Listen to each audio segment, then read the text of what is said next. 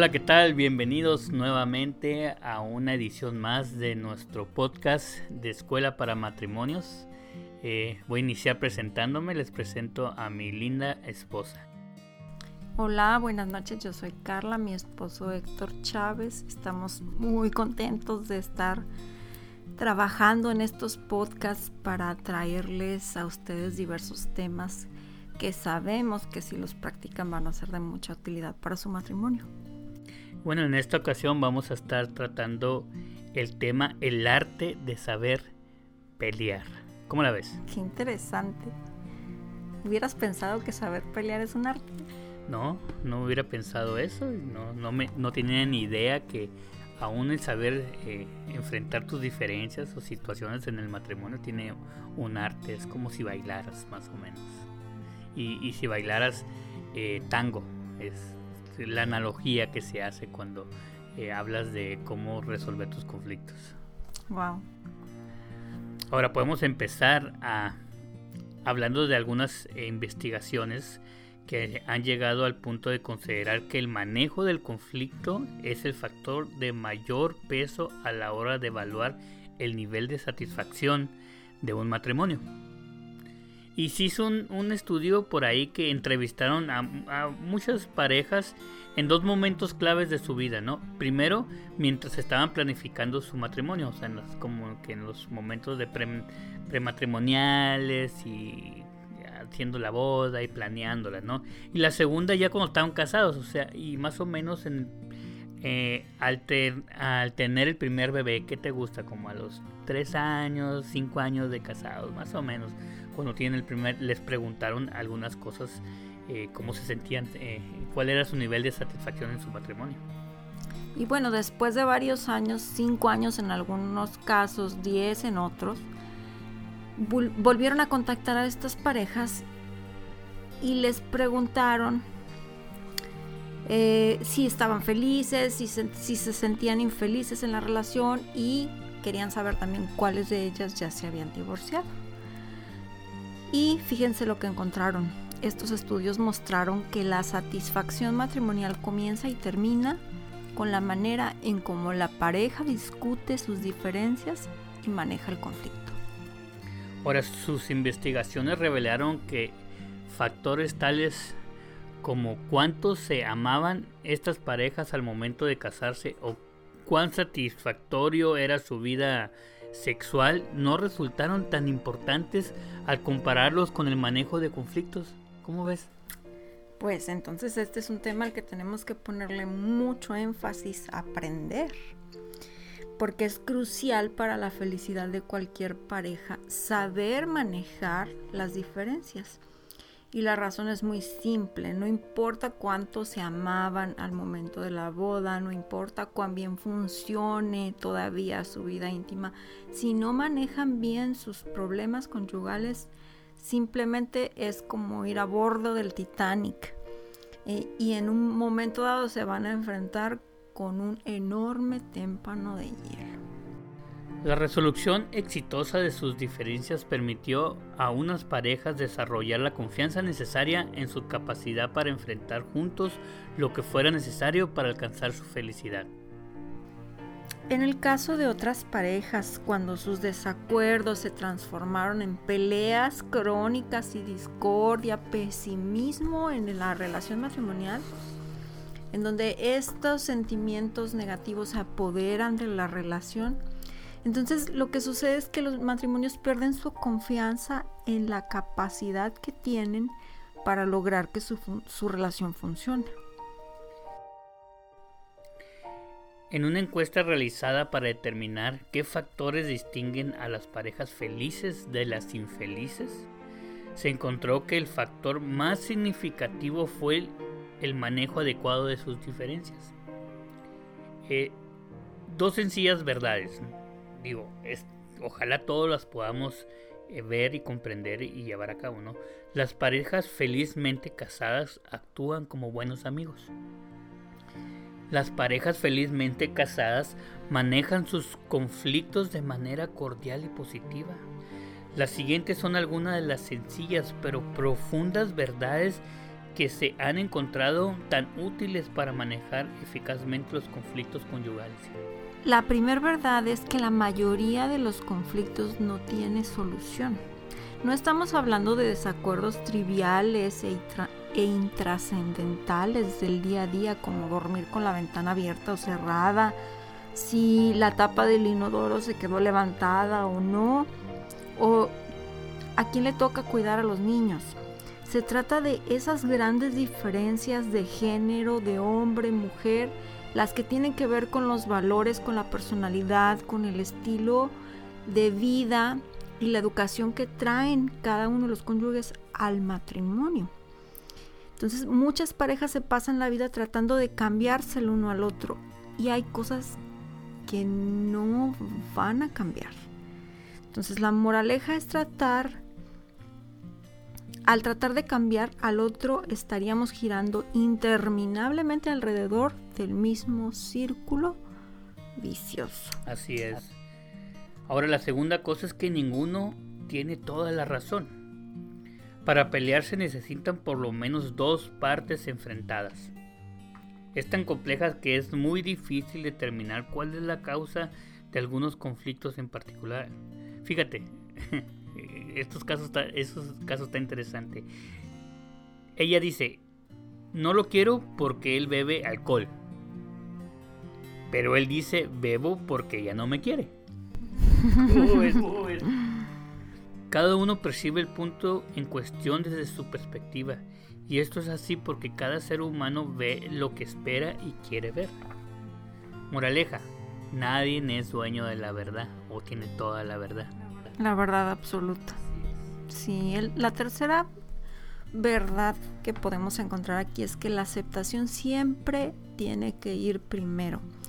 Si nos hemos pasado la vida matrimonial intentando cambiar a nuestra pareja, cambiarle la forma en la que actúa, piensa. Entonces lo que estamos haciendo es crear conflictos. Y lo primero que debemos hacer es demostrar amor, aceptación incondicional de la persona por quien es. No podemos estar transmitiendo la idea de que lo amaremos solamente si cambia su conducta. Moraleja, el amor no pone condiciones. Y recuerdo el pasaje de 1 Corintios, que el amor nunca deja de ser. No importa lo que tu pareja haga o no haga, el amor nunca deja de, deja de ser y la aceptación siempre tiene que ser el fundamento de nuestra relación matrimonial. Y este cuarto punto que vamos a hablar ahorita es afecta más a los hombres, pero también se da en algunas, algunas mujeres en ocasión. Es compartir el poder tiene sus beneficios. Los matrimonios más felices y estables son aquellos en los que cuando hay desacuerdos los cónyuges se esfuerzan en buscar un terreno común.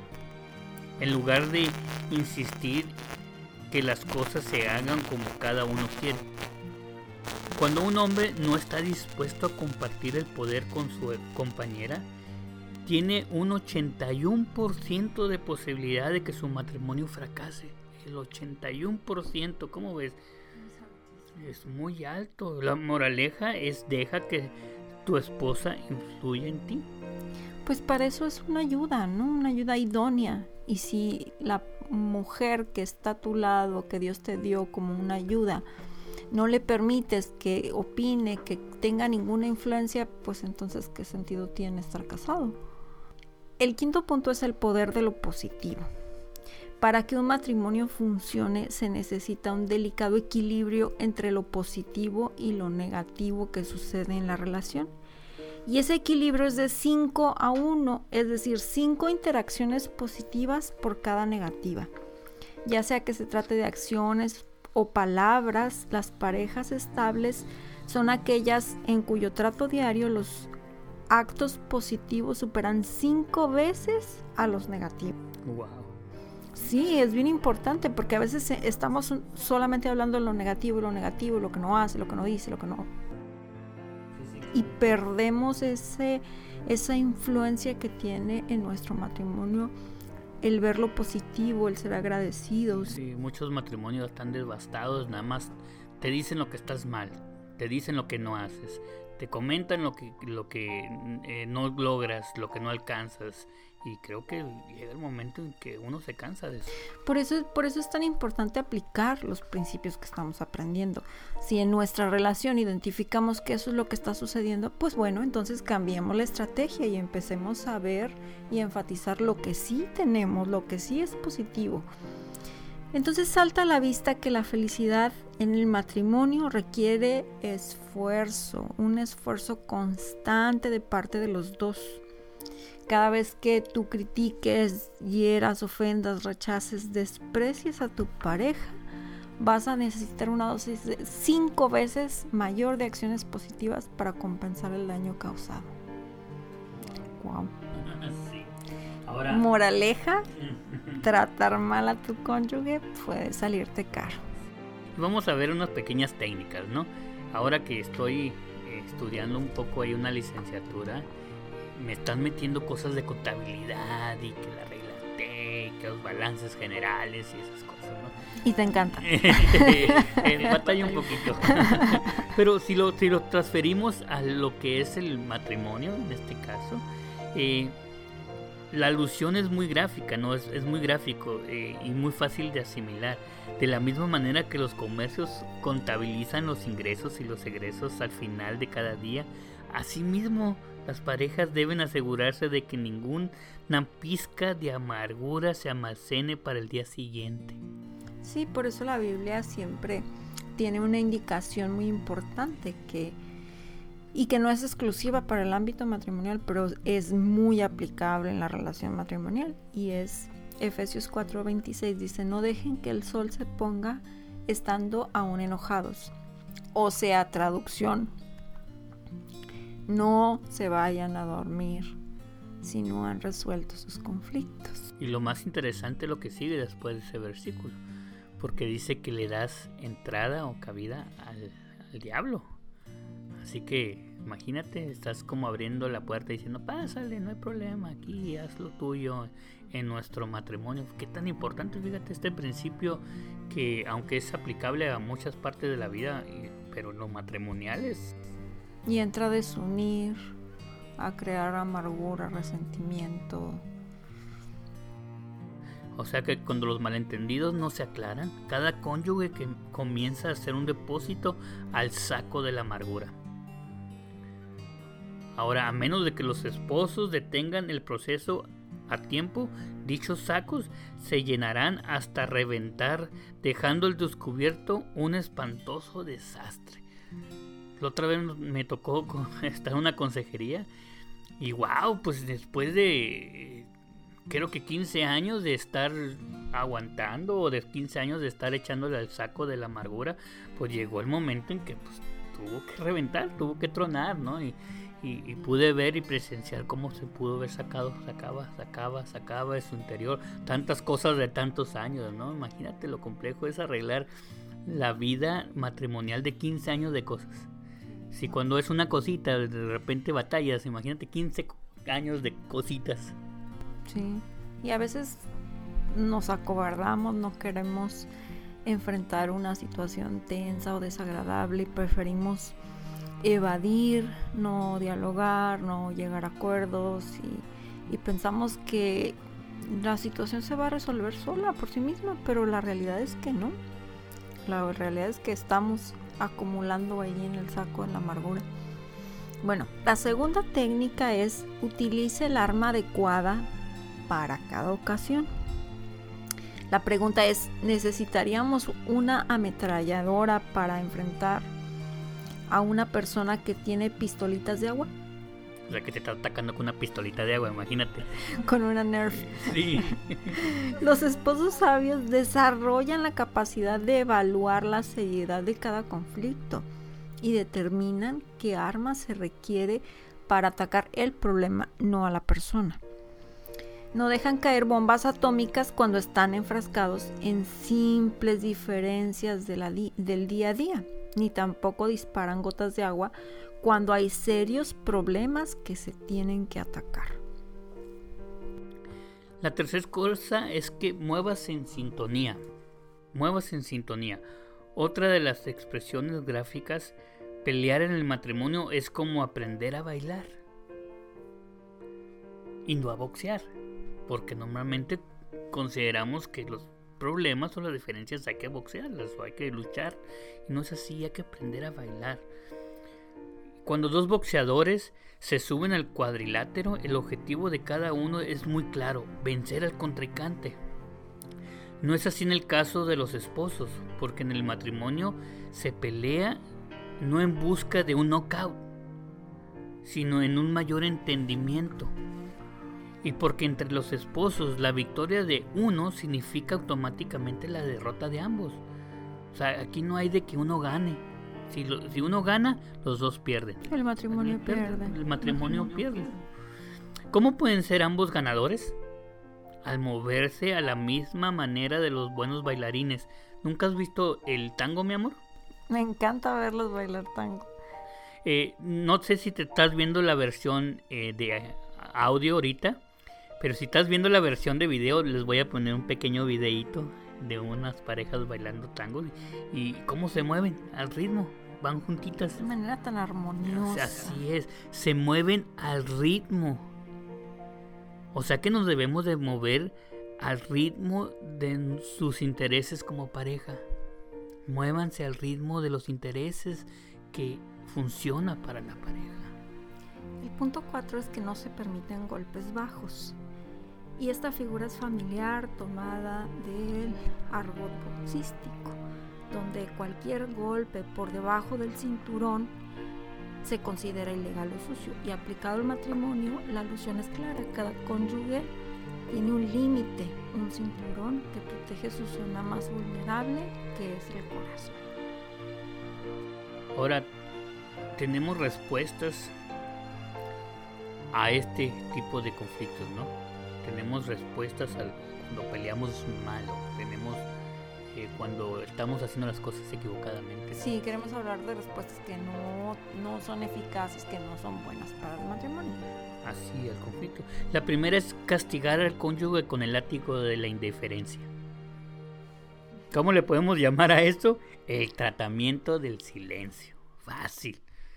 El cual consiste en pretender que el otro no existe. Como si estuviera solo. Hielo. La ley del hielo.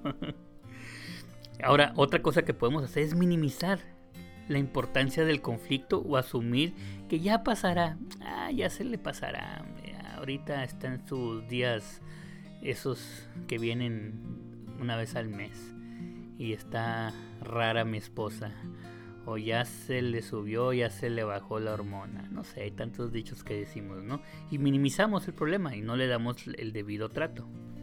La siguiente es llevar la cuenta. Y para este tema las mujeres somos especialistas. Llevamos un registro meticuloso de todas las confrontaciones pasadas. Y es que en 1983 me hiciste, me dijiste. Entonces esto es una manera ineficaz de manejar los conflictos en la relación. El siguiente es atacar a la persona y no al problema. El enemigo es la situación que estamos viviendo, lo que se tiene que resolver y eso es lo que hay que afrontar y confrontar. No podemos atacar a, nuestra pareja o tratarlo como si fuera nuestro enemigo. El siguiente es culpar al otro. Y con esta actitud nos olvidamos que para pelear se. El siguiente es ver el conflicto como una competencia en la cual hay que ganar a toda costa. La otra es emprender la retirada. Para evitar mayores complicaciones o para ahorrarse, para ahorrarse un mal momento, mejor me voy y no enfrentamos el problema. O el otro puede ser el comprar la solución del problema. Por ejemplo, pues obsequiando un regalito al cónyuge sin enfrentar la raíz del conflicto. O podemos espiritualizar el conflicto con lo cual se, se atribuye a la voluntad de Dios la existencia del problema. Ah, es que Dios así nos, así nos quiere y así nos tiene, ¿no? El otro es adoptar una actitud triunfalista. Según lo cual todo marcha magnífico, no pasa nada, todo está bien, no tenemos problemas, eh, es normal eh, y, nunca enfrentamos la situación o el problema que estamos viviendo. Sí. Bueno, pues son algunas estrategias pues muy muy retadoras porque en algún momento todos hemos hecho echado mano de ellas, ¿no? Pero lo importante es aprender y entender qué es lo que no es bueno y saludable para nuestro matrimonio y, y cambiarlo. Entonces no debemos perder de vista la necesidad que tenemos de la ayuda de Dios. Dios es el creador de la institución familiar, del matrimonio, y Él sabe muy bien lo que ambos necesitamos para ser felices. Por esa razón el salmista dijo, si el Señor no edifica la casa, en vano se esfuerzan los albañiles. Necesitamos que Dios esté en medio de nuestra relación para que los esfuerzos que hagamos sean fructíferos y podamos ver su bendición en cada cosa que hagamos. ¿Cómo ves? Ocupamos la bendición de Dios. Sí. Sí, la Biblia dice, separado de mí no puedes hacer nada. Así que si no metes a Dios en medio de tu matrimonio, simplemente estás como construyendo tu matrimonio en arena, ¿no? En el primer eh, pedacito, tormenta, dificultad que venga, se va a caer, se va a derretir lo que con tanto esfuerzo estás construyendo. Pues muy bien, hemos llegado al final. Ay, qué rápido. Qué rápido se fue, ¿verdad? Sí. ya sé, se fue rápido. Pero hemos llegado al final.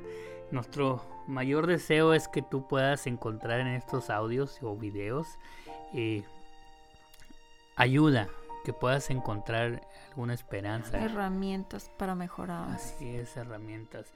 Y si tú deseas buscarnos en las redes sociales, si quieres un consejo, quieres una palabra, quieres aprender algo, eh, por favor búscanos en las redes sociales. Tenemos Facebook, tenemos YouTube, por ahí hay algunas imágenes que subimos al Instagram. Eh, búscanos, de veras, nuestro deseo es poder ayudar a matrimonios, es nuestra mayor pasión en el corazón. Sí, bueno, pues yo creo que podemos terminar con una oración. Muy bien. Señor, que este momento en que la gente está escuchando este eh, podcast pueda sentir tu paz, tu amor, tu abrazo, que ellos puedan entender que hay una esperanza en ti. Ayúdalos a resolver sus conflictos de una forma saludable, de una forma eficaz. Señor, y si eh, les falta sabiduría, Tú dices que si a alguien le falta sabiduría, que la pidamos a ti y que tú la das sin límite.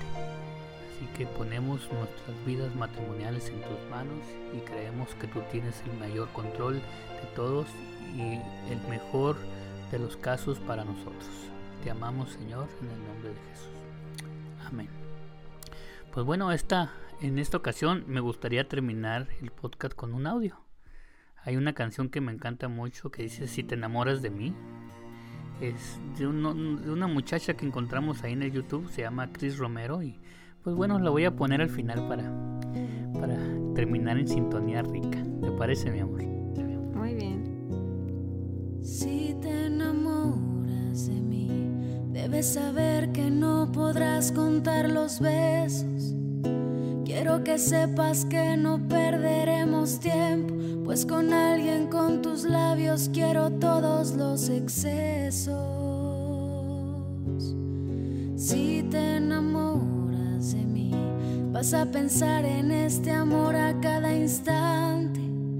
Debes saber que si un día quieres olvidarme, deberás llorarme mucho, pues no me salgo tan fácil. Si te enamoras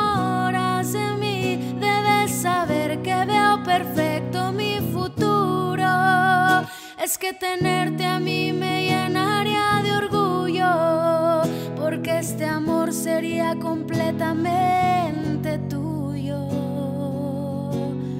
Si te enamoras de mí, te advierto que mis celos nunca me hacen caso.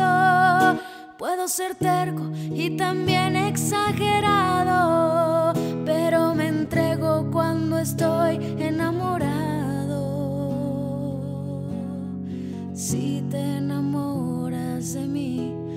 Saber que para ti sería exclusivo.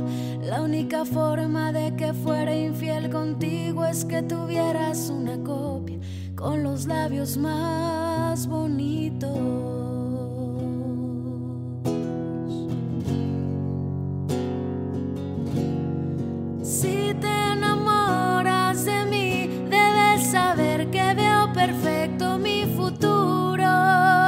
Que tenerte a mí me llenaría de orgullo, porque este amor sería completamente tuyo.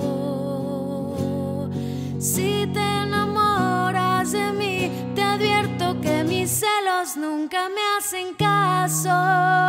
Puedo ser terco y también exagerado, pero me entrego cuando estoy enamorado.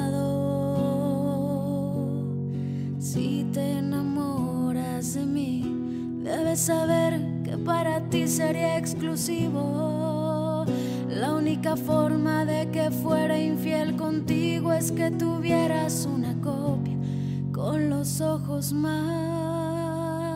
bonitos. Pues bueno, nos vemos hasta la próxima. Dale manita arriba, pásalo si lo estás viendo en Facebook. Por favor, compárteselo a la demás gente para que pueda eh, llegar a tener mejor matrimonio. Nos vemos hasta la próxima. Y recuerda, mi amor, que si me dejas, me voy contigo. Nos vemos. Hasta luego. Bye.